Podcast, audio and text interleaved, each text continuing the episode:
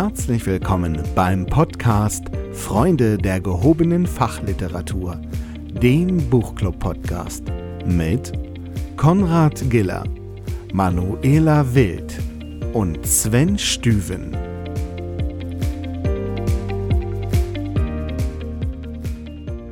Ja, schönen guten Morgen, Ihren Herren. Guten Morgen, Ela. Guten, guten Und Morgen. Guten Morgen, Sven. So, Folge 3.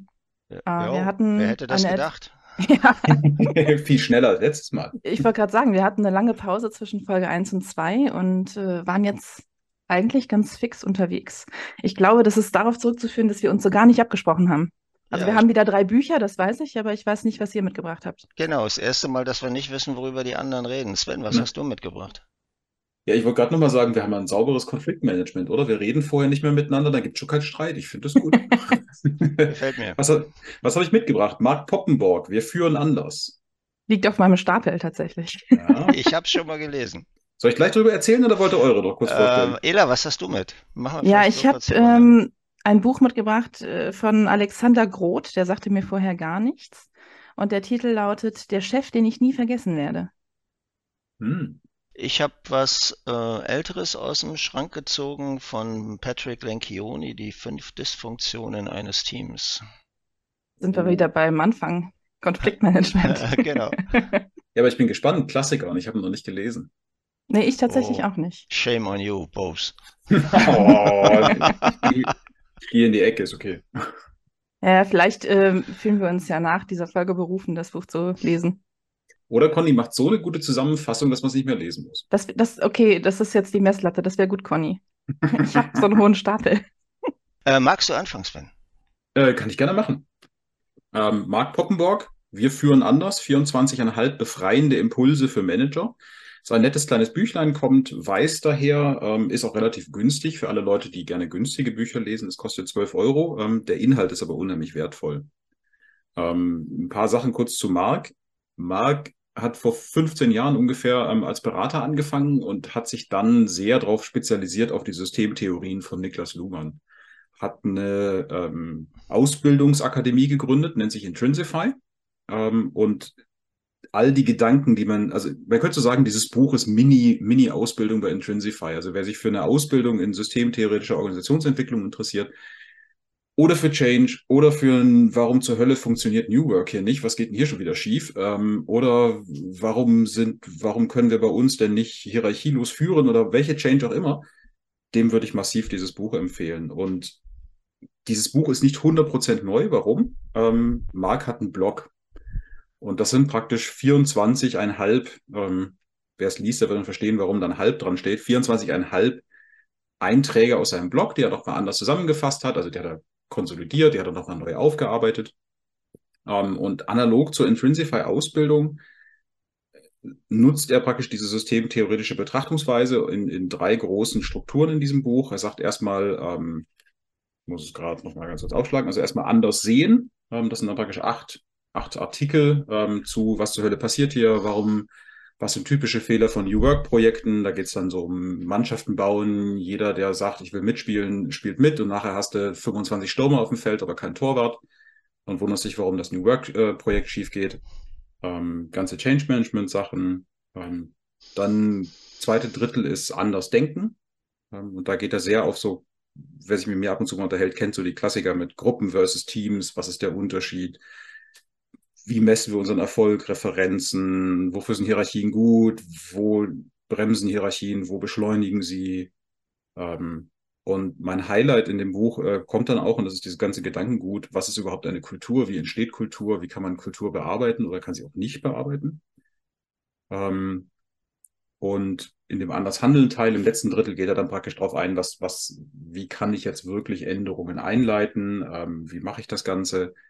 Und um da mal so ein paar Highlights zu bringen, gut, er geht auf Hybrid Remote Work noch ein, das ist, ähm, das Buch ist 2021 erschienen, das ist quasi Pflicht.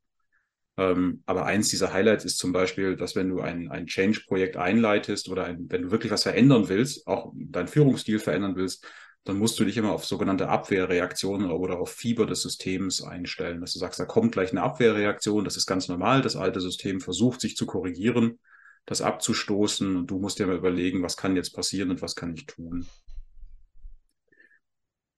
So, das war die Kurzzusammenfassung und ähm, genau. Und also ich empfehle dieses Buch absolut zu lesen, ähm, wenn man Führungskraft ist, wenn man in Change-Projekten unterwegs ist, wenn man in New Work-Projekten unterwegs ist, wenn man sich fragt, wofür sind Hierarchien denn jetzt gut ähm, und warum klappt das bei uns nicht? Und einer der Grundsätze, den ich am Ende noch kurz betonen würde, ist so ähm, ein, ein Glaubenssatz von, von Luhmann und damit auch von Mark Poppenborg in dem Buch ist, der Mensch ist nicht gleich die Person und das geht dann ein auf Schubladendenken und können wir unser Verhalten ändern, ähm, dass man halt nicht sagt, wenn der Kollege auf der Position sich so und so verhält, dann ist er ein Arsch, weil der ist auch ein Arsch, der verhält sich immer so, sondern zu sagen, das könnte die Position sein, die da gerade antwortet. Und wenn wir den Kollegen da wegnehmen und den nächsten Kollegen auf diese Position befördern, verhält er sich automatisch auch wie ein Arsch. Pardon für diese Ausdrucksweise, aber das sind so Gedankengänge, die er da drin hat, mit denen man sich Organisationsbäume anguckt. Nicht, dass er sagt, das sind alle ein Arsch. Ähm, wenn man das Buch auch mal hinten oder vorne aufschlägt, sieht man viele, viele Gesichter. Ähm, das sind alles Führungskräfte in anderen Firmen, mit denen Mark praktisch mit deren Input er dieses Buch geschrieben hat und von denen das nicht gereviewt worden ist, aber Mark hat das nicht ganz alleine gemacht. So, langer Monolog, es tut mir leid. Ähm, alles gut. Ich, ich ähm, hänge an dem Gedanken, äh, ob du jetzt äh, fünf oder sechs Mal Arsch in 30 Sekunden gesagt hast. Ich schaffe noch mehr. Wir sind Aber, unter uns, es ist okay. Ja. Soll ich das dann auch rausbiepen hinterher? Nein, nee, lass das, das drin.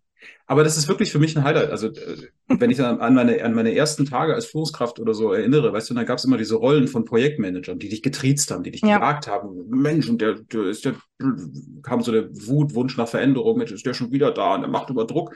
Ja, das ist ein Job, Druck zu machen. Das heißt Richtig. nicht, dass, die, dass dieser Mensch Druck macht, sondern diese Rolle macht Druck auf dich. Und das ist ja der Grund, warum ich auch immer sage, äh, ne, vernetzt euch, trinkt mal einen Kaffee zusammen oder genau. auch abends ein Bier, ja. Das ist halt was ganz anderes danach. Äh, dieses Druckmachen hat ja möglicherweise noch, ähm, also in manchen Situationen einen anderen Hintergrund. Der Chef von dem, der macht ihm Druck. Genau. Äh, genau. ziehen, ziehen, Sie mal den, äh, die ba Hammelbeine lang, ja? machen Sie genau. mal Betrieb oder so.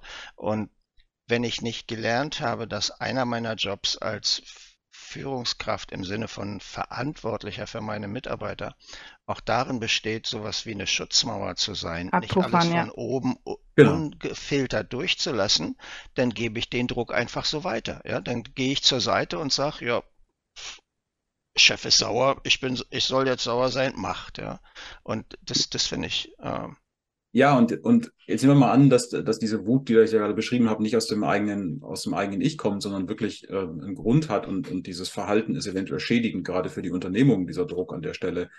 Dann wäre halt der systemtheoretische Ansatz, nicht diese Person auszutauschen, weil die nächste Person wird sich mit hoher Wahrscheinlichkeit gleich genauso wieder verhalten, sondern eben zu sagen, das hängt nicht an dieser Person Jochen, der auf dieser Position ist, sondern zu sagen, da ist irgendwas im System, das musst du dir jetzt angucken und das beschreibt er im Prinzip in diesen Artikeln und der Ausbildung was führt dazu? Willst du das ändern? Und auch ganz klar, und es kommt zu dieser Abwehrreaktion, was sind die Vorteile davon, dass die Person das macht für den Output von dem System, wo du gerade Führungskraft drin bist, zu sagen, das musst du dir auch beantworten, weil es kann sein, wenn du versuchst, das zu ändern, dass die Abwehrreaktion dann so heftig wird, dass es dir wieder zurückdreht. Und dann kannst du nicht irgendwie sagen, Mensch, Mensch, wir können hier kein New Work oder irgendwie so, sondern nee, das hat seinen Grund, das, das braucht die Organisationsform an dieser Stelle anhand von dem Ergebnis. Und, und diese Betrachtungsweise, die, also ich habe diese Ausbildung gemacht, fairerweise, aber die war für mich so erhellend und einfach auch so gesund, wenn du das anguckst. Und deswegen empfehle ich dieses Buch inzwischen, weil es einfach die Mini-Ausgabe für 12 Euro ist und man kann das super schnell lesen. Das hat auch nur 220 Seiten, inklusive Erklärung am Ende. Ähm, du hast wirklich als Führungskraft einen anderen Blick auf die Dinge manchmal und sagst, okay, ich, ich kämpfe hier an einer völlig falschen Stelle, das macht gar keinen Sinn, sondern das, das müssen wir anders machen oder es hat auch Sinn, dass es so ist und nicht irgendwie da kommt der nächste Management-Hype um die Ecke. Ich übertreibe es mal so ein bisschen und jetzt müssen wir alle Agilität lernen, wo du sagst, nein, hier an der Stelle macht Agilität keinen Sinn. Ich finde nicht, dass du übertreibst. Aber nochmal also, einen Schritt zurück, weil du, genau. weil du sagst, ähm, das ist die Rolle und mhm. das ist im System und du müsstest das System ändern. Ich würde nochmal einen Schritt davor ansetzen für den jeweils Einzelnen. Ich glaube, wir sind immer sehr, sehr schnell in der Bewertung drin. Und es ja. ist immer gut, sich bewusst zu machen, die Person von der Sache zu trennen. Bevor du direkt sagst, ich muss jetzt hier den großen Hebel am System ansetzen, wäre das ja der erste Schritt. Genau, und dafür musst du dir Zeit nehmen. Das ist der Klassiker, weil ähm, Schubladendenken kommt ja aus unserer Vergangenheit. Schubladendenken, da ist ein Säbelzahntiger, das ist der vierte Säbelzahntiger. Drei Säbelzahntiger waren böse zu mir, also sage ich nicht zu dem, lass uns mal einen Kaffee trinken, vielleicht bist du ja ganz nett. ähm, sondern du versuchst dir die Zeit zu erkaufen. Aber deswegen, dafür musst du dir wirklich Zeit nehmen. Ich stimme dir komplett zu, ja. Zeit nehmen, betrachten, was passiert da. Und tatsächlich nichts anderes sagt Marc, nur mit diesen Betrachtungsweisen aus der Systemtheorie. Guck dir das mal an, was da passiert. Und eine ordentliche Portion Demut, dass du dieses System sowieso nicht komplett verstehen wirst können. Ah, mein deutscher EK-Leiter wäre stolz. ähm, also du wirst das System nicht verstehen können, ähm, sondern du musst es quasi irritieren. Die sprechen immer von Irritation. Ähm, du musst Irrit Irritation reinschicken und dann gucken, was passiert, ob das in die Richtung ging, die du für erfolgreich anhand der Referenzen, also das sind also die Begrifflichkeiten, die man dann so nach und nach drin hat, wenn man das liest, ähm, in die richtige Richtung geht oder nicht. Ich muss das Buch wirklich lesen. Ich sehe es ja auch als meine Aufgaben, äh, für Irritationen zu sorgen. Und Irritationen sind gut, genau. Das bedeutet einfach, du kannst dieses System ist nicht tot, du kannst es nicht end-to-end -end angucken und ein Handbuch schreiben und sagen, so, jetzt, jetzt weiß ich, welchen Schalter, ich muss erst Schalter 1, dann 3, dann 17 und dann 5 quer und dann kommt das raus, was ich will, sondern das ist halt ein System, das lebt, das baut sich die ganze Zeit um. Und ich habe noch gar nicht angefangen von den Menschen oder Personen in dem System, die alle wieder eins sind. Ähm, also muss ich irritieren und gucken, was passiert und Prototyping machen. Also ich finde, das, ja. das macht doch den, den Charme von diesem Buch aus, dass das eben nicht als Handbuch geschrieben ist, wo genau. äh, man denkt, ähm, da sind jetzt alle Punkte drin und alle bis zur äh, genau. vollen genau. Ausführlichkeit erklärt, sondern diese Zusammenstellung von 24,5 ähm, Inspirationen, also äh, genau. Blogs, Blogartikeln von ihm, ähm, da ist der rote Faden drin, ja, nämlich wir führen anders. Genau. Nur es ist immer sehr situativ. Ja? Also ja. jede einzelne Geschichte ist immer situativ. Du hast gesagt, er hat mit vielen anderen zusammengearbeitet. Das sind immer die Geschichten aus den Firmen, ähm, mit denen er gearbeitet hat, mit den Leuten, mit denen er gearbeitet hat. Und das macht genau. das so, so transparent, so anfassbar. Ja? So wie ja. er die Sachen beschreibt. Äh, du musst nicht überlegen, was bedeutet das jetzt für mich und wo könnte ich das finden, sondern äh, du, du, hast die Situation vor Augen in, in, in vielen genau. Fällen. Ne? Und genau. ähm, er hatte beim Schreiben seiner Blogs natürlich auch diesen roten Faden vor Augen, aber es war nicht dieser genau. Zwang, jetzt was aus, äh, aus dem Stück zu feilen und das war dann quasi universell und perfekt. Und äh, die, die, die einzelnen Sachen ließen sich sehr schön und du kannst ihn einlesen und den nächsten lesen oder so, wie du Zeit hast. Ne? Genau, du kannst in diesen Dritteln kannst du ohne Probleme jederzeit drehen. Also wenn du, das sind eben 24,5, das heißt die ersten acht sind dieses ähm, anders sehen. Die kannst du in jeder Reihenfolge lesen, völlig egal. Es empfiehlt sich, die Drittel dann in sich konsistent dann irgendwie abzuschließen, weil darauf bauen die nächsten so ein bisschen auf. Was waren, das, die, was waren die Drittel nochmal? Was waren diese Drittel? Ich schlage es mal wieder auf. Anders sehen, anders denken und anders handeln. Ja, und die Reihenfolge macht Sinn. Genau, ich würde dem Buch gerne noch einen eigenen Untertitel geben und das hat der Marc immer in seiner Ausbildung gesagt, ähm, Muster erkennen. Und dazu musst du das machen. Du musst es erstmal sehen können, dann musst du die Konsequenz, okay, was bedeutet das, was passiert hier, um dann zu sagen, okay, jetzt kann ich es aber anders machen, tatsächlich auch noch anders irritieren und zu sagen, ich weiß, was hier für Muster ablaufen, für Programme ablaufen in unserem Führungsriegel, Produktoutput, wo auch immer. Ähm, also Mark Poppenborg, wir führen anders, eigene Untertitel, Muster erkennen. Super empfehlenswert. Cool. Ela, willst du weitermachen? Ja, ja, sehr gerne. Ähm, noch kurz dazu, wenn es nicht schon auf meinem Stapel läge, dann äh, fände es bald seinen Platz dort. Vielleicht ja, wandert ja eins nach oben.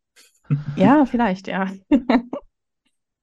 ähm, ich sagte ja zu Beginn, äh, der Chef, den ich nie vergessen werde, von Alexander Groth. Ich kannte den Herrn nicht, beziehungsweise der Name sagte mir nichts. Was mir was sagt, ist äh, Leadership Journal. Die Seite habt ihr vielleicht schon mal gehört. Mhm. Jedenfalls der ähm, Alexander Groth hat mal wenn ich das richtig, ich habe das alles recherchieren müssen, habe kaum was dazu gefunden und kannte ihn, wie gesagt, auch nicht. Hat mal Philosophie und BWL studiert und ist jetzt als äh, Redner, Trainer und Autor tätig und äh, lehrt aber auch äh, Leadership und Change Management an der TH München und Stuttgart sowie Rhetorik an der Uni Mannheim. Und äh, das merkt man ihm auch sehr stark an. Also scheint ein, ein großer Buchliebhaber zu sein. Ähm, das Buch trägt einen Untertitel, nämlich Wie sie Loyalität und Respekt ihrer Mitarbeiter gewinnen. Ich habe das gelesen und dachte so, was ist denn das für ein Scheiß? War Wieso da erstmal willst so, du keine, keine Loyalität von deinen Mitarbeitern, keinen Respekt? Doch, doch, ähm, habe ich auch. Und ich denke mir immer, das ist doch nichts, was ich mir antrainiere. Und deswegen war ich tatsächlich erst skeptisch. Ich habe selber gemerkt, wie bei mir die Augenbraue hochging. Und dann habe ich ins Vorwort reingelesen und dachte, alles klar, kaufe ich. Und äh, da, also hat mich wirklich dann sofort gecatcht, weil es eben nicht darum geht, äh, du machst jetzt das und das und so, sondern es geht darum, an der eigenen Persönlichkeit zu arbeiten.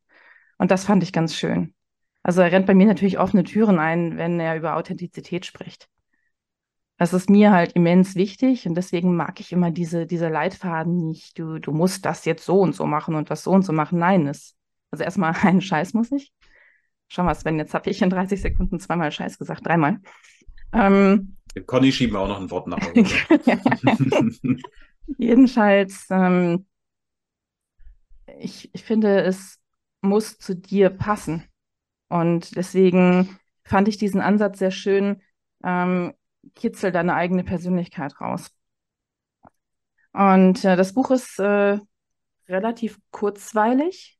Ich habe es am Anfang als etwas unstrukturiert empfunden, was daran liegen könnte, dass es wirklich so, also nicht vor sich hin dümpelt, sondern wirklich angenehm zu lesen ist. Es ist recht unterhaltsam. Es sind so ein paar Illustrationen drin, die hätte ich jetzt nicht unbedingt gebraucht, aber ich kann mir vorstellen, dass die das für den einen oder anderen Leser auflockern.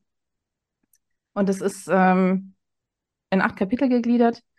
Im ersten geht es um die bewusste Entscheidung, Menschen führen zu wollen und welche Art Führungskraft man sein möchte. Das fand ich schon wirklich cool, weil ich habe das ja oft erlebt, so dieses, wir machen jetzt den besten Fachexperten zum Teamleiter, obwohl der eigentlich keinen Bock darauf hat und eigentlich auch nicht so mit Menschen kann. das ist ja gerade unter Technikern ein weit verbreitetes Phänomen. Deswegen fand ich das ganz schön, sich wirklich das nochmal bewusst vor Augen zu führen und bewusst diese Entscheidung zu treffen. Im zweiten Kapitel geht es um Integrität und wann man als integer wahrgenommen wird drittes Kapitel Authentiz Authentizität, hatte ich gerade schon angesprochen. Und was ich ganz spannend fand, um den Umgang mit den eigenen Gefühlen. Und das waren so ein paar Stellen, die haben mir schon den Spiegel vorgehalten. So die Ela vor zehn Jahren. So, ja, ich bin eher der rationale Typ.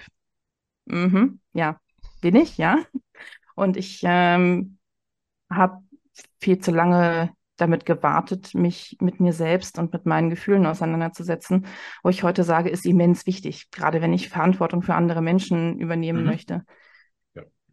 Und ähm, in dem Buch geht es halt auch viel, also die Zielgruppe ist im Grunde Management. Und ein Jahr, du bist bestimmt ein toller Manager. Und wenn du dich noch weiterentwickeln möchtest, dann wirst du das nicht tun, indem du noch ein bisschen besser organisieren oder steuern kannst, sondern indem du deine Persönlichkeit entwickelst und mit einbringst. Und eben nicht einer dieser, ist jetzt ein bisschen despektierlich, 0815 Klone, die alle gleich aussehen, gleicher Haarschnitt, gleiche Brille, gleicher Anzug, mhm. sondern eben einzigartig. Also wir, wir denken nochmal an den Titel, der Chef, den ich nie vergessen werde. Du wirst dich nicht an den Einheitsbrei erinnern, sondern an die Besonderen. Mhm. Ja. Ähm, dann kommt ein Kapitel, das ist ein bisschen philosophisch. Da geht es um die innere Einstellung und die Sicht auf das Leben ganz allgemein. Das war äh, am Anfang so ein bisschen so, oh, jetzt driftet er ab, aber nee, ähm, ich habe den einen oder anderen Menschen aus meinem näheren Umfeld darin wiedererkannt, so aus meiner Verwandtschaft. So, wenn ich immer mit der Einstellung ans Leben rangehe, jeder will mir was Böses, dann hat das natürlich Auswirkungen darauf, wie ich mit anderen Menschen umgehe und wie andere Menschen mit mir umgehen. Das passt zu deinem Säbelzahntiger eben. Mhm. Ähm, dann geht es äh, um Mitarbeiterentwicklung. Ein Kapitel Mitarbeiter fordern und ein Kapitel Mitarbeiter fördern. Und dann äh, im siebten Kapitel nochmal um Visionen, Purpose, Werte. Also eigentlich eine recht kompakte, ganzheitliche Abhandlung, also über einen ganzheitlichen Führungsansatz. Relativ abstrakt, weil das Buch hat nur 230 Seiten, aber viele gute Impulse da drin. Und äh, der aufmerksame Zuhörer wird festgestellt haben, ich habe bisher nur von sieben Kapiteln gesprochen, es sind aber acht. Äh, das achte Kapitel, das hatte ich fast noch nicht gelesen vor unserer Aufnahme. Ich habe es dann so gerade eben noch geschafft und äh, dachte mir vorher noch so, ach komm, kannst auch so über das Buch reden. Bin aber froh, dass ich es noch gelesen habe, weil ich fand das total schön, dieses achte Kapitel. Da geht es nämlich um die Liebe. Und er startet mit so, einer, so einem Bild. Also ich denke sowieso viel in Bildern. Er sagt so, stellen Sie sich vor, da steht die Trainerin im Workshop vom Flipchart und vor ihr 15 Manager und sie klappt das, das Papier um und da ist ein großes Herz auf dem Flipchart und sie sagt, lassen Sie uns über Gefühle sprechen. Und ich konnte mir lebhaft vorstellen, wie bei vielen Menschen so die Gesichtszüge entgleiten. Aber ähm, das, das fand ich wirklich sehr schön, weil ich mich ja auch selber, wie gesagt, dabei erwischt habe, an, an der einen oder anderen Stelle, so dieses, ich bin rational und ich gehe da sehr logisch dran. Ich habe mich da, glaube ich, die letzten Jahre ganz gut entwickelt, verfalle aber immer mal wieder in dieses alte Muster, dass ich sehr logisch und sehr rational ticke und mich dann selbst daran erinnern muss, dass das für andere Menschen unter Umständen eine emotionale Betroffenheit äh, hervorruft.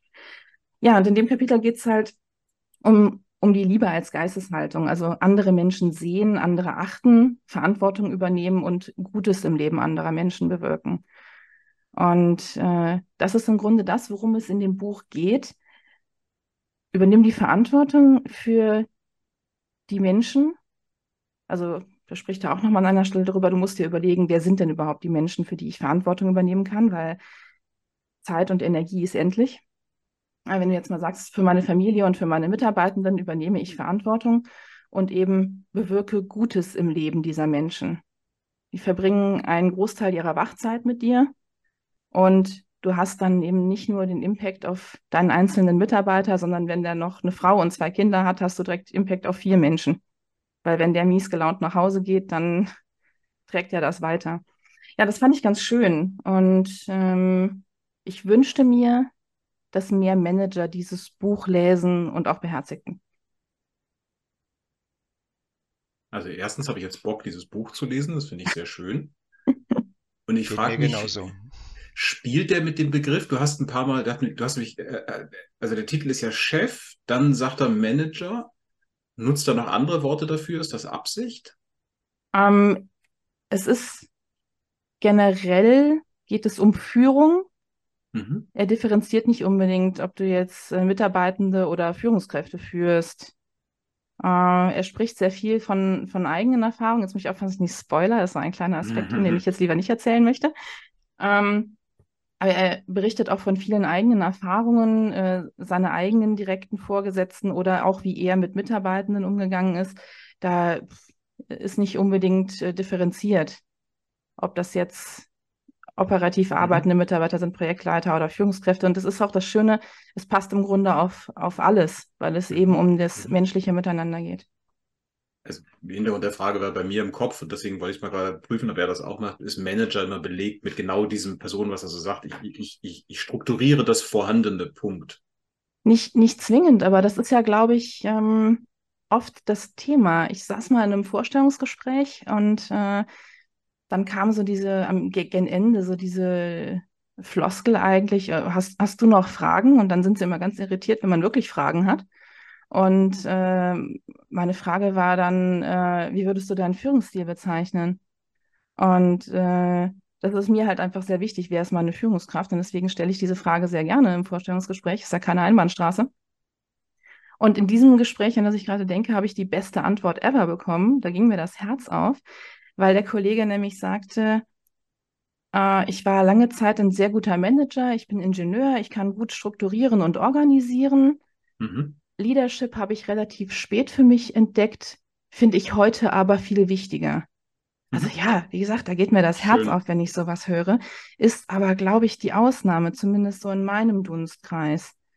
Du hast eben auch schon über Druck gesprochen und Druck, der weitergereicht wird. Das ist ja oft der Alltag dass da Menschen sind, die, wenn ich es jetzt wieder despektierlich formulieren möchte, Schachfigürchen hin und her schieben, die äh, ein konkretes Ziel vor Augen haben. Im schlimmsten Fall ist es nur ein Quartalsziel und mhm. ähm, dann eher kurzsichtig denken, nicht über Kollateralschäden nachdenken und schon gar nicht an den Menschen. Und das finde ich halt hier sehr schön, dass er sagt, dass zu viele Unternehmungen eben auf ihre Shareholder bedacht sind und nicht auf alle Stakeholder. Mhm. Also sprich, nicht nur die Shareholder, sondern auch die Mitarbeitenden, auch die Kunden und als viertes eben die Verantwortung gegenüber der Gesellschaft. Mhm. Und das finde ich sehr schön.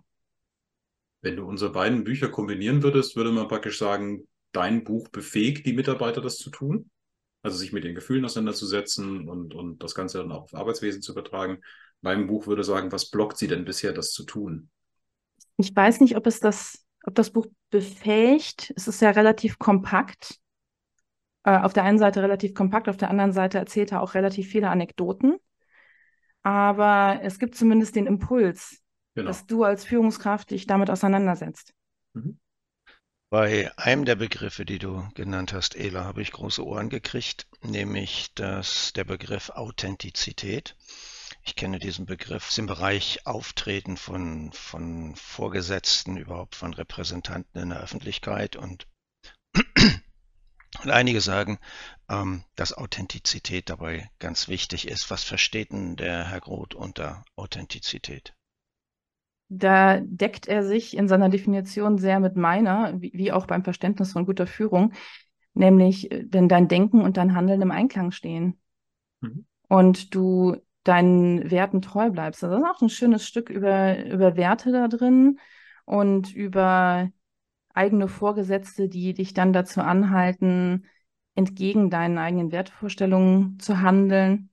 Also viel so dieses, was ich auch immer sage, ich möchte noch in den Spiegel schauen können. Mhm. Und wenn mir das einen möglichen Karriereschritt blockiert, dann ist das so. Aber ich kann noch in den Spiegel schauen.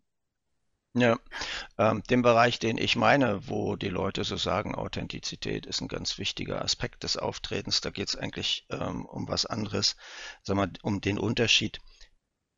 Bin ich so emotional, wie es mir gerade geht?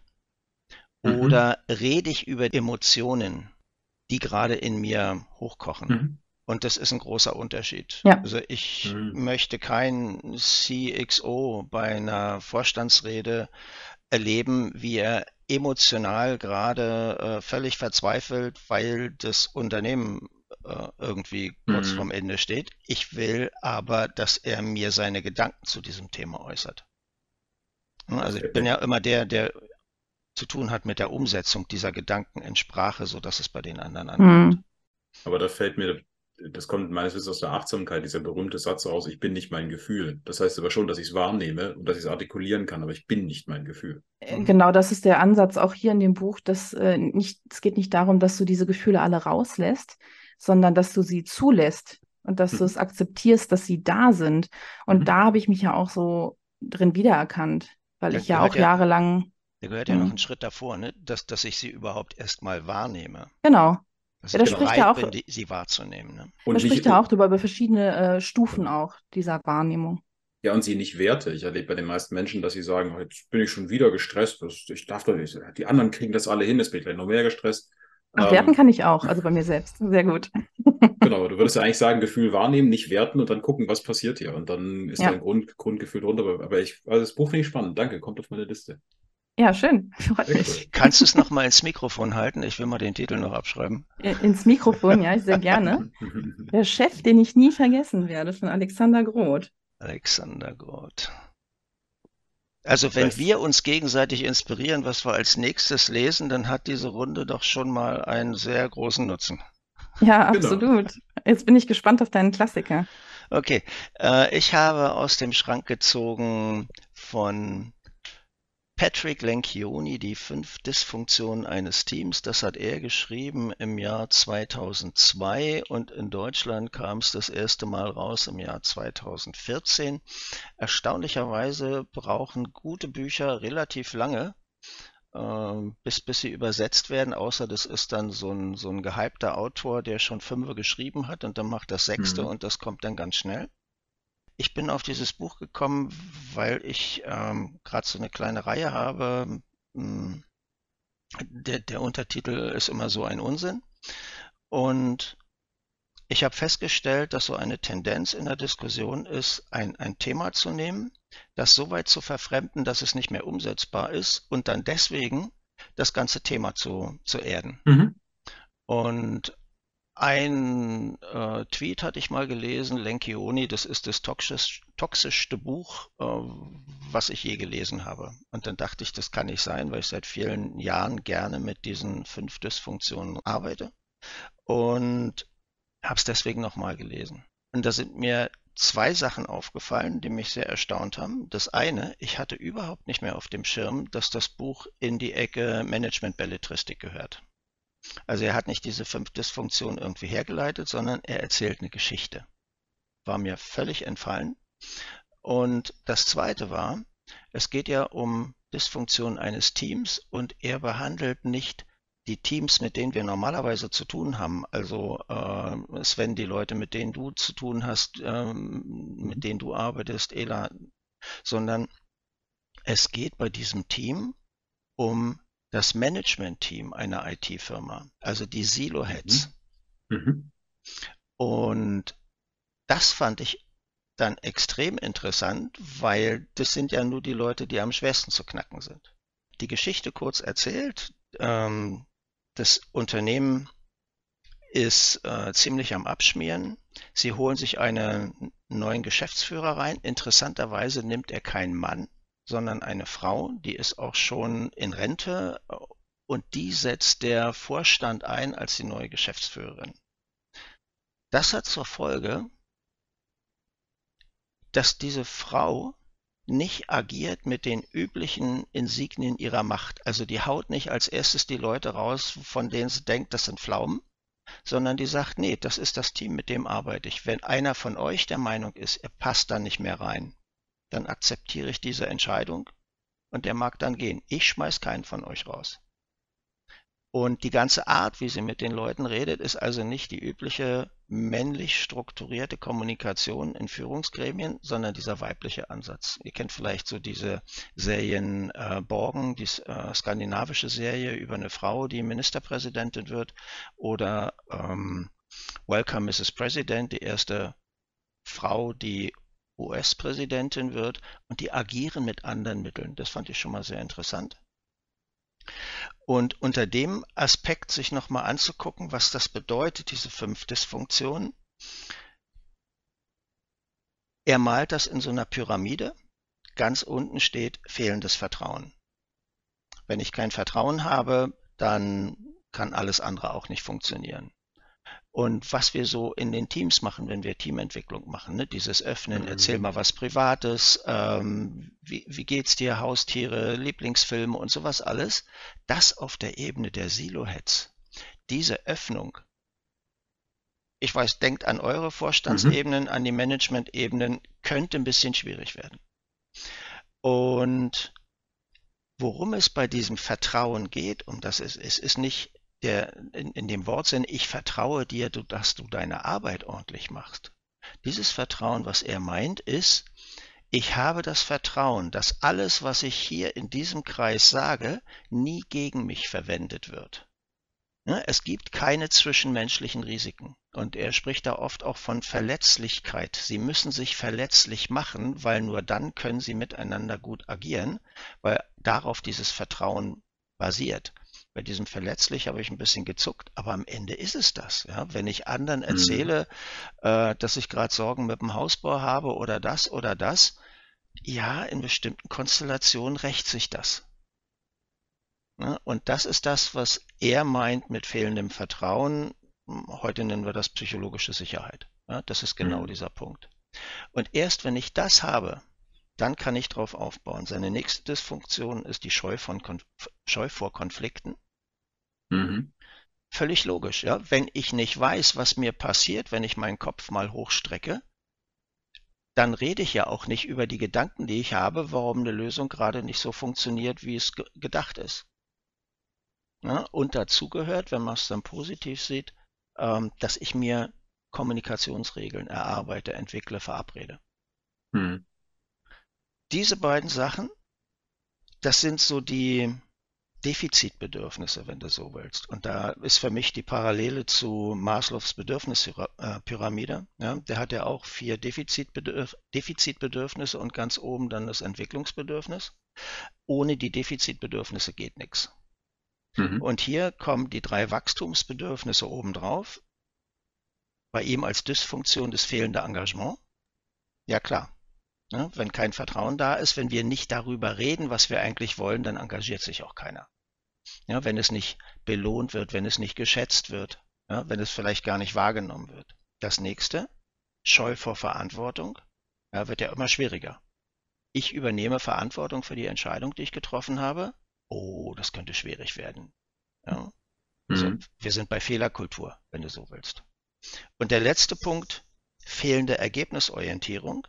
Und hier auch wieder interessant, er meint nicht die fehlende Ergebnisorientierung der einzelnen Personen, sondern er meint die fehlende Ergebnisorientierung, was das Gesamtergebnis des Teams angeht. Und in einem, sagen wir mal, Entwicklerteam kann ich mir das noch relativ leicht vorstellen, dass man sagt, hey du, ich glaube an der Stelle, da hast du einen Denkfehler drin, guck doch mal noch mal drauf, ich glaube, so rum wäre es besser. Ja, wenn man sich da versteht, ist, ist okay. Aber auf so einer Ebene der Siloheads, sich einzumischen in die Belange des anderen Siloheads, weil das bedeutet das ja, wenn ich dort ein Problem sehe und ich übernehme Verantwortung für das Gesamtergebnis, das muss ich doch sagen, du, ich glaube, an der Stelle hast du einen Denkfehler. Äh, an der Stelle äh, laufen wir in die falsche Richtung, wenn du das weitermachst. Und diesen Gedanken, den finde ich extrem spannend. Uh, Im Englischen heißt das bei ihm, The pursuit of individual goals and personal status erodes the team's focus on collective success. Ja, also wenn die mhm. Leute uh, den ein, einzelnen, den individuellen Zielen hinterher hecheln, dann kannst du das mit dem Gesamtergebnis vergessen. Mhm. Und das, das ist eben das, was dazu kommt, dass der Lenkioni das nicht auf dem untersten Teamlevel gemacht hat, bei zum Beispiel den Entwicklern, den Umsetzern, wer auch immer, sondern auf dem obersten Level. Zu sagen, wenn ihr nicht anfangt, quasi Silo-Grenzen überschreitend zu denken, könnt ihr das doch da unten auch nicht erwarten. Also, das ist mega spannend, weil ich höre mich ja selbst ganz oft zwei Sachen. Die eine Sache ist, der Fisch stinkt vom Kopf. Und die andere Sache ist, äh, ein Führungsteam sollte auch ein Team sein.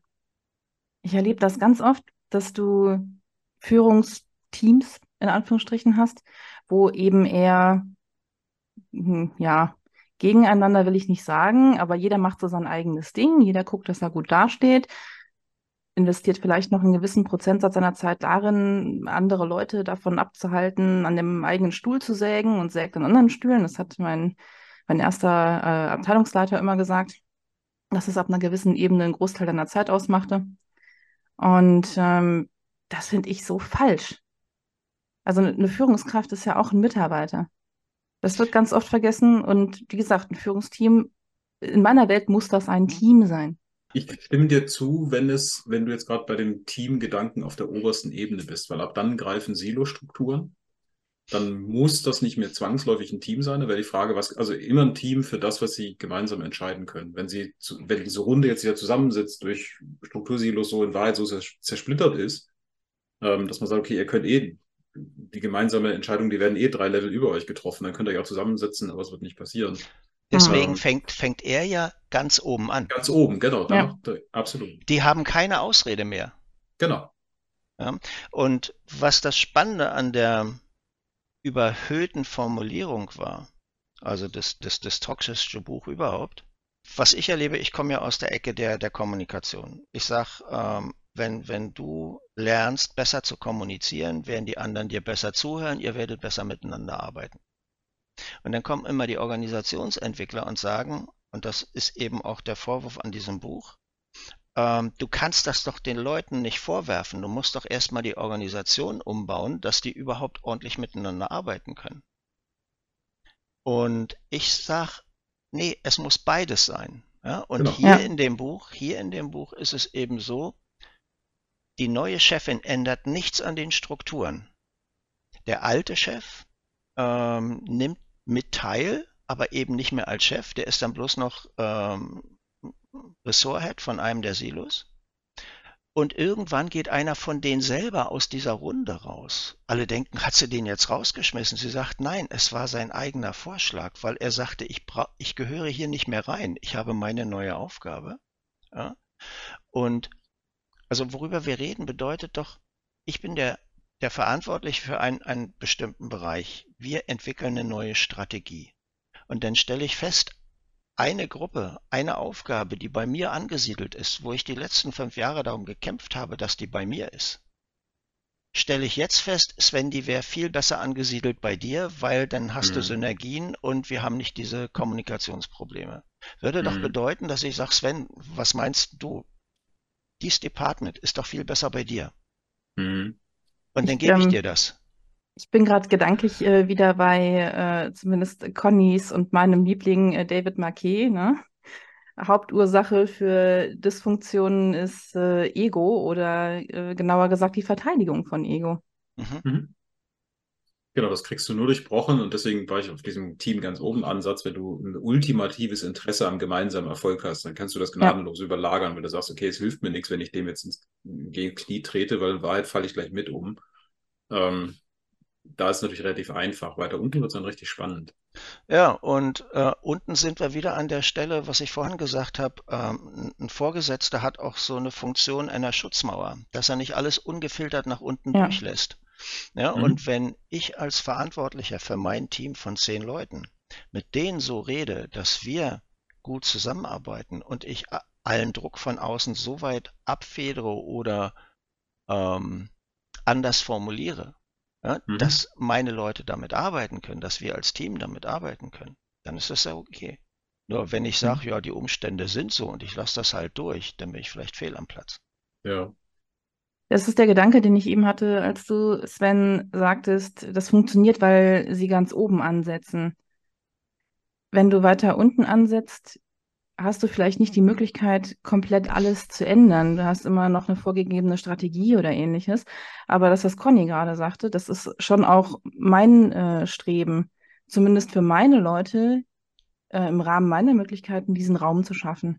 Ja, also äh, komplettes Plus eins. Was ich damit sagen will, ist, wir waren ja gerade eben bei dem, dass, dass die ein Teambedürfnis haben und gemeinsame Ergebnisverantwortung und so ja. Geschichten. Wenn du einen großen Konzern nimmst, dann tendieren die dazu, aus vielen Gründen Silos zu bauen.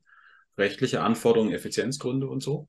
Ähm, und dann ist ab einem gewissen Punkt, wenn du jetzt versuchen würdest, aus diesen Silos, ich sage mal, du bist jetzt, ich nehme an, das Ding hat fünf Ebenen, du nimmst auf der Ebene drei aus jedem Silo ein und setzt die zusammen, weil die warum auch immer vielleicht am gleichen Standort sitzen oder egal was und sagst, na, wir sind doch hier ein Team im Raum, dann ist das de facto nicht zwangsweise ein Team, weil diese ganze Struktur eigentlich die zu einer Gruppe ge gemacht hat.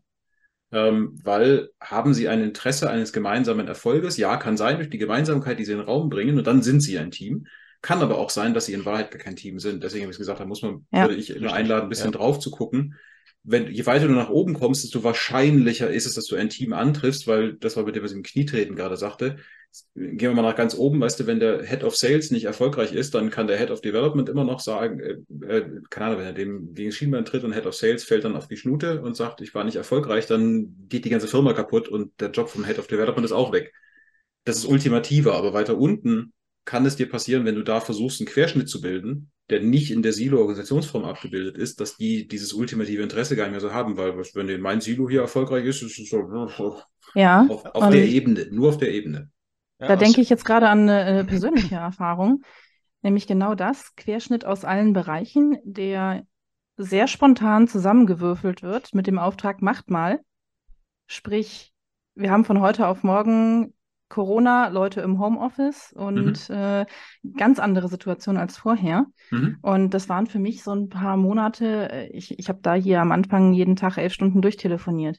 Mhm. Und äh, war natürlich alles sehr stressig und fordernd. Ähm, und ich habe mir keine Pandemie gewünscht. Mein Fazit war aber, ich fand es mega, dass alle an einem Strang gezogen haben. Ja. Total egal, welche Konzerneinheit, weil wir ein gemeinsames Ziel hatten. Genau. Und das war dann auch so ein, so ein, das, das ging wirklich von Führungskräften bis hin zu den Kollegen im Außendienst, äh, wo dann von einem unserer Monteure das Feedback kam, in 40 Jahren habe ich noch nicht so eine Zusammenarbeit erlebt. Und mhm. da war meine Reaktion, das ist schade. Warum mhm. eigentlich nicht? Aber wenn du das gemeinsame Ziel hast und es eben nicht um ein einzelnes Ego geht, dann kann man da wirklich viel bewirken. Und deswegen sage mhm. ich ja, das ist so wichtig. Mhm. Also sowohl das Ziel als auch, dass die Führungsteams auch über mehrere Einheiten hinweg ähm, Teams sind. Ja. Und der genau. Lenkeoni, der hat so, so ein paar Formulierungen, paar Fragen, so die er in die Dialoge einbaut, wo du erstmal schluckst. Ne? Das eine war, Man muss sich verletzlich machen. Dachte ich, scheiße, nee, wer will denn das? Aber am Ende ist es genau das, dieses Vertrauen darin, dass mir nichts passiert, egal was ich dir von mir erzähle. Ja, das ja nicht, nicht nur das. Zusammen. Das sind wir aber auch wieder beim Thema Authentizität und äh, dass das eben auch Menschen sind. Und mhm. da denke ich jetzt, ähm, wir, wir hatten irgendwann mal gesprochen über ähm, Dare to Lead, äh, Conny ja. und ich, äh, und mhm. haben das Buch dann verworfen, weil äh, aus Gründen. Aber da ist so eine, eine Szene drin, wo sie ja irgendwie im, im Backstage-Bereich auf einer Konferenz steht und äh, durch den Vorhang schaut und so denkt, oh mein Gott, das sieht aus wie auf einer Beerdigung, warum tragen die alle Anzüge? Weil sie ja über Scham sprechen wollte. Und ähm, dann äh, spricht sie jemand in diesem Backstage-Bereich an und sagt, äh, so, was ist denn los? Und hat dir keiner gesagt, dass das eine C-Level-Konferenz ist? Also alles C-Level-Manager. Mhm. Und sie, doch, doch, aber ich dachte C, also so wie die See, so very base to the ground. und worüber sprichst du? Über Scham. Und dann war die Reaktion nur so, oh. oh. ja, und dann ähm, guckt sie nochmal durch den Vorhang und äh, sieht da jemanden, den sie von den anonymen Alkoholikern kennt. Und es klopft an der Tür und ihre, ihre Nachbarin, Rechtsanwältin, Partnerin in ihrer Kanzlei ist mit ihren Kollegen da und will ihr viel Erfolg wünschen. Und sie erinnert sich daran, dass die gerade vor drei Wochen ihre Mutter ins Hospiz gebracht hat. Mhm. Und deswegen hat sie immer diesen Leitsatz, human, human, human, human. Und das ist völlig unabhängig von der Ebene. Das mhm. fand ich sehr schön. Vielleicht lese ich das Buch doch irgendwann mal weiter. Ich wollte noch den, den, den, mhm. den, den schärfsten Satz überhaupt, den, den schärfsten Ausdruck von Lenkioni, den wollte ich noch anbringen. Ähm, irgendwann stellt die Chefin in dieser Managementrunde die Frage, wer ist für euch das erste Team? Das, mhm. in dem wir jetzt hier zusammensitzen oder das, wo du der Head von bist? Und die Antworten waren alle, naja, meine Leute. Mhm. Mhm. Und sie sagt, vergiss es. Ja, mhm. dein erstes Team, das müssen wir werden, weil wenn wir nicht dein erstes Team sind, dann können wir das Ganze hier vergessen. Sonst, zerbricht, sonst zerbricht das Königreich in Fürstentümer, ja. Richtig, ja. Und das fand ich, also das, das meinte ich damit, da, du liest so einen Satz und sagst, scheiße, da musst du schon schlucken irgendwie, ne? Also mhm. bis, bis das wirklich so ins Hirn diffundiert ist und aktives Handeln dann auch auslöst. Mhm. Schönes ich fand Buch. das Buch sehr interessant. Auch beim zweiten Mal lesen und dem Feststellen, dass ich beim ersten Mal offensichtlich ein paar wichtige Sachen überlesen hatte. Ich frage mich immer noch, warum das als toxisch bezeichnet wird. Äh, als toxisch, weil äh, das war diese Diskussion zwischen Kommunikationsleuten und hm. Organisationsentwicklern, ja. weil wenn du das nur auf diese Ebene, die wir auch hatten, auf die unteren Teams be äh, beziehst, ähm, dann klingt das so, als ob die Leute selber schuld daran sind, wie sie sich verhalten und dass man, genau. äh, dass sie sich aber so verhalten, wie sie sich verhalten, weil das System so war, wie es war. Ja. Und dass du das System ändern musst, ja, und nicht an den Leuten rumschrauben. Da sind wir denn, also mit Mindset und Arbeit am Mindset mhm. und sowas alles. Mhm. Und das finde ich eben genau, weil dieses Buch oben ansetzt, und weil die Leute anfangen, selber ihre Strukturen zu ändern, mhm. mhm. finde ja. ich das interessant. Und äh, das ist ja auch das, was wir eigentlich von den agilen Teams erwarten. Was ist der Job vom, vom Scrum Master? Er soll die Impediments äh, beseitigen, die verhindern, dass das Team so arbeiten kann, wie es arbeiten soll. Und deswegen brauchst du eigentlich nach draußen Scrum Master mit ziemlich breiten Schultern. Ja, aber äh, Du sagtest ja auch, sie setzt ganz oben an und da kommt mir spontan, und ich weiß, mein Anspruch ist oft sehr hoch, aber da kommt mir spontan der Gedanke, wenn nicht ihr, wer dann? Ja, richtig. Mhm, und genau. äh, der zweite Gedanke dazu, äh, Zitat aus meinem Buch hier, ähm, ändern Sie nicht Ihre Mitarbeitenden, sondern entwickeln Sie sie. Und genau das ist es ja. Und deswegen hatte ich die Frage nochmal wiederholt, warum soll es denn toxisch sein? Auch Führungskräfte, auch hohe Manager sind nur Menschen und die stehen da, wo sie stehen. Und ich behaupte, auch da hat jeder noch ein Entwicklungspotenzial. Ja. Naja, also jetzt komme ich auch auf den Punkt. Ähm, toxisch wäre es in dem Sinne, wenn du sagen würdest, ähm, jetzt seid doch mal endlich alle mal innovativ, dann hängst du am besten noch Poster auf, jetzt seid doch mal innovativ und in den Führungsgremien sagst du, meine Leute können das halt nicht, ne? Mhm. So ungefähr. Und das ist dann der toxische Aspekt, mhm. dass du sagen musst, du kannst, also du, du musst natürlich das, was vorhin gesagt habe, befähigen und, und die Methoden beibringen und also Geschichten, aber gleichzeitig musst du dringend auf Organisationsebene gucken, warum passiert denn das nicht? Weil mhm. da steht ja offensichtlich irgendwas im Weg, alle Menschen sind lernfähig und, und äh, der, der, Kumpel von Mark Poppenborg, der Lars Vollmer, hat immer das Beispiel mit, ich verhalte mich in der Oper anders wie im Fußballstadion, trotzdem gehe ich zu beiden hin. Ähm, und also deswegen, was du vorhin sagtest, von beide Seiten musst du praktisch bedienen. Du musst einmal das, das ja. Wissen bereitstellen und du musst es ermöglichen, dass es angewendet werden kann. Und, Aber es hat ganz, ja auch äh, mhm. ganz einfach der, der Grund für diese empfundene Toxität ist, es wird in dieser Geschichte nichts an den Rahmenbedingungen geändert. Also sie kommen nicht mal auf die Fragestellung, wer kriegt denn welche Boni wofür. Also das wird überhaupt nicht artikuliert. Genau. Ja. Was ich mega alle, finde. Ja, wenn, wenn, ähm, und ich denke einfach, das war nicht sein Ziel. Das war nicht das Ziel des Autors, über diese Rahmenbedingungen ja. zu reden, sondern mhm. es war das Ziel, ähm, darüber nachzudenken, wie kriegt ein Team auf diesem Level ein gemeinsames Verständnis für seine Arbeit hin. Mhm. Also mich hast du schon gecatcht. Äh, ich ähm, schieb's vielleicht auch ein bisschen nach oben auf äh, meiner Liste. Genau, drin ist es bei mir auch schon, ja. Ja. Und er hat dann noch ein zweites Buch geschrieben dazu, nämlich sowas wie ein Arbeitsbuch. In dem Buch hat er drin noch hinten so ein paar Tools, wie man das hinkriegen kann. Und dann hat er nochmal so ein fettes Buch geschrieben, wo nur nur Tools drin sind, also quasi Workshop-Anleitung, wie man das hinkriegen kann. Da gibt's inzwischen noch viele neue dazu, Liberating Structures und was weiß ich was. Und hm. wenn du hm. ähm, mein Herz geht auf. Ja, wenn, wenn du Tuckman verbindest äh, mit Lenkioni, wenn du dir dann noch anguckst, mhm. welche Führungsstile werden gebraucht in den verschiedenen Phasen von Tuckman und wenn du dann noch dazu nimmst, was ist mein persönliches Führungsmuster? Also wie reagiere ich, wenn meine ähm, Konzepte nicht funktionieren und wie gehe ich jetzt damit um, wenn ich merke, das ist aber nicht hilfreich?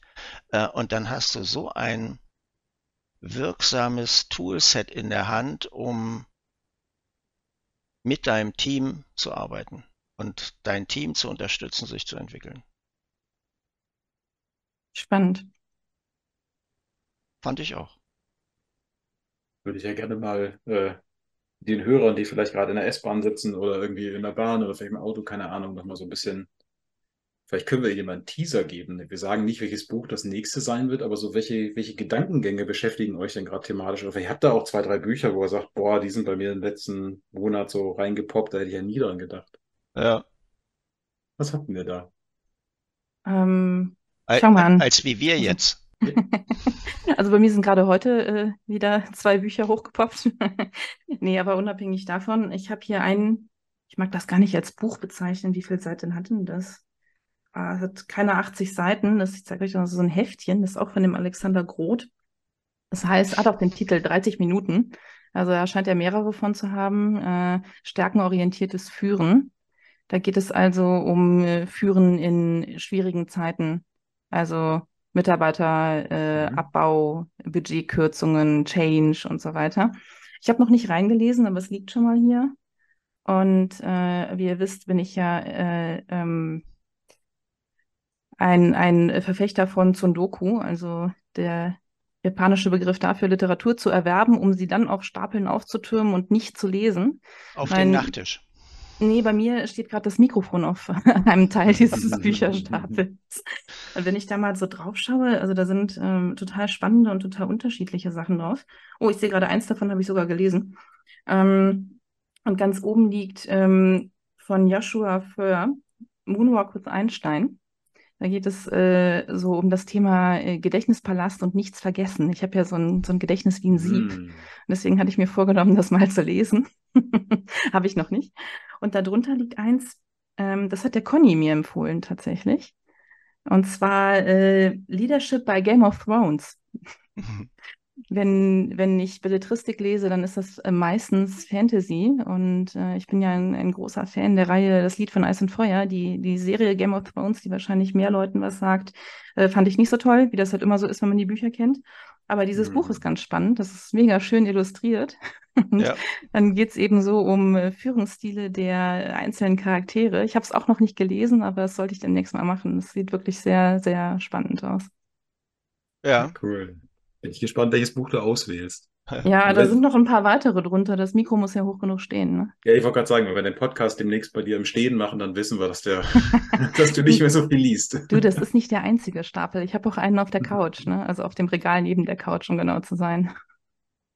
Conny, welche Themenbücher sind bei dir denn hochgepoppt?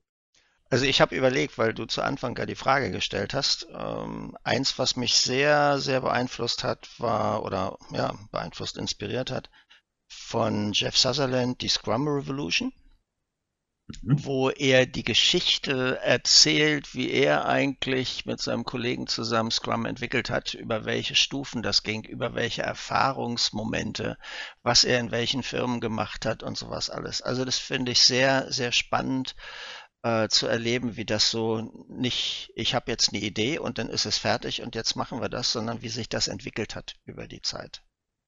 Und äh, vom Meister selbst ähm, berichtet, das finde ich schon sehr erhellend. Sehr erhellend. Äh, was habe ich noch? Ähm, was ich noch nicht zu Ende gelesen habe von Yvonne, oh, ich kann den Namen nicht aussprechen, Chouinard.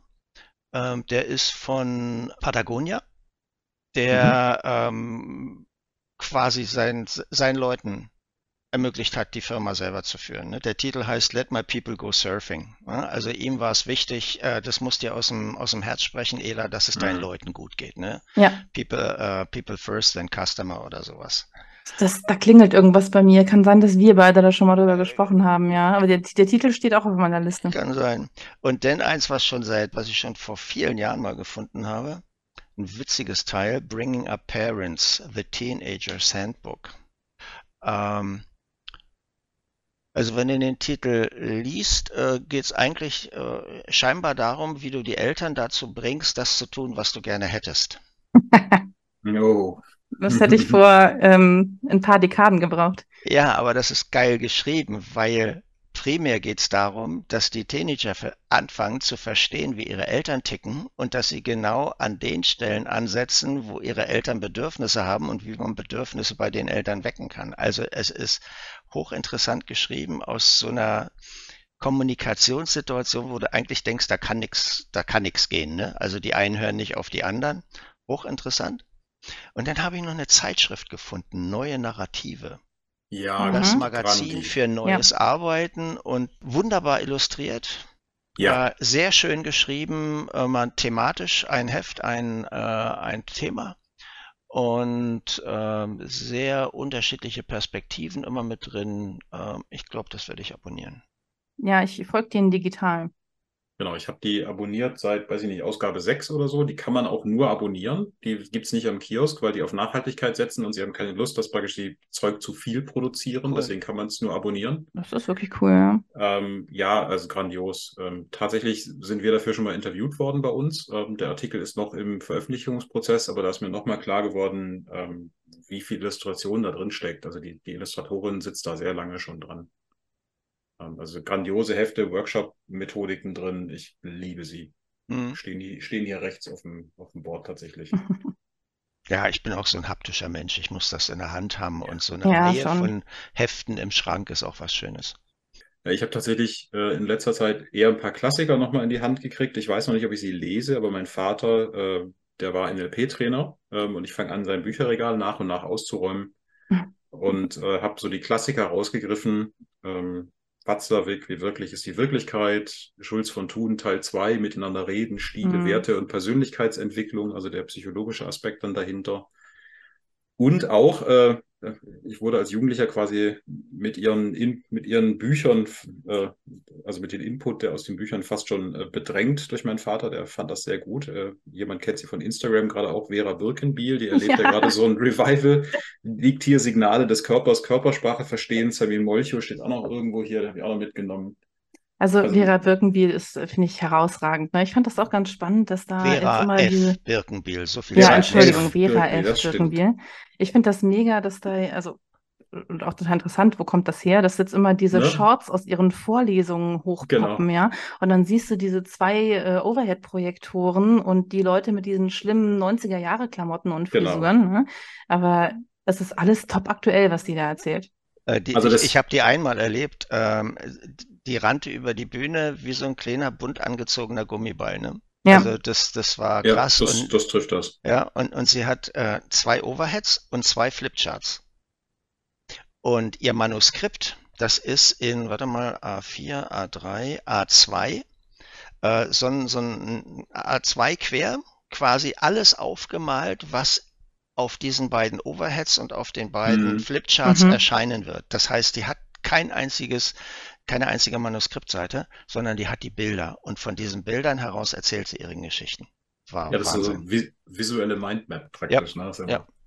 Deswegen, also mal gucken beim nächsten Buchblock, ob ihr, ich habe noch so ein paar andere Bücher hier stehen über Change und, und äh, Strategie-Frameworks, irgendwas in die Richtung eher wird, oder ob es tatsächlich so eine ganz Basissache wird wie Watzlawick, wie wirklich Wirklichkeit. Ja, ich, ich bin sehr gespannt. Ich hatte gestern tatsächlich noch äh, eine Unterhaltung mit einer befreundeten Kollegin, da kamen wir auch auf Schulze von Thun und da bin ich ja tatsächlich so ein bisschen ich mal so denke, ja, äh, der Sender ist verantwortlich äh, dafür, wie die Botschaft ankommt. Nee, wenn ich dich falsch verstehen will, verstehe ich dich falsch. Ne? Da, da geht bei mir auch immer so ein bisschen die Augenbraue hoch. Ich bin sehr gespannt, was du aussuchen wirst. Aber interessanterweise hatte ich Schulz von Thun vor kurzem bei einem Besuch bei jemandem, der auch ähm, Arbeitswelten macht und, und Workshop-Methodiken macht. Tatsächlich sind wir sehr schnell äh, stark darauf eingestiegen, wenn du halt mit Leuten auch in Workshops oder in einer Firma kommunizierst, kannst du anfangen, verschiedene Sinneskanäle zu bedienen, dass du immer zwei gleich benutzt, mhm. dann kommt das stärker an beim Sinn. Also, aber mal gucken. Also, ich, ja, vielleicht wird es schon zum Tun, wer weiß. Oh Gott, oh Gott. Also, was, was ich an diesen Sachen gut finde, also es gibt ja endlos neue Publikationen und vieles ist für mich alter Wein in neuen Schläuchen. Ja. Und deswegen gehe ich auf diese Basics. Ja, also Watzlawick, die Axiome und, und Schulz von Thun, wunderbar. Und das reicht. Ja? Also wir, also ich zumindest, ich will ja keine Kommunikationsphilosophen oder sowas ausbilden, sondern äh, mein Job ist ja, jemand praktisch bei der Kommunikation, bei der Verbesserung seiner Kommunikation zu unterstützen. Und da sind diese Basics also völlig ausreichend. Und wenn man die drauf hat, ja, auch das, worüber wir heute gesprochen haben, wenn du das drauf hast, wenn du das verinnerlicht hast, dann hast du schon mal 90 Prozent aller Probleme ähm, da, da, hast du Muster für, Mustererkennung, ne, was in deinem genau. Buch drin war. Hey, cool, das war wieder eine schöne Runde. Es war mir ein Fest, Führungskraftdiskussion, sehr schön. Jetzt sind wir sehr, sehr eine Theorie unten angekommen. Wie kommen wir da wieder raus? äh, wir gehen jetzt alle in Urlaub und sehen uns irgendwann wieder im September und haben bis dahin genug Zeit, um zu lesen, was wir uns dann erzählen wollen. Das machen wir so, das klingt ja, gut. Es war mir eine Freude. Ich danke euch. Es hat mir wahnsinnig Spaß gemacht, wie immer. Kommt gut über den Sommer. Tschüss. Bis dann. Ciao.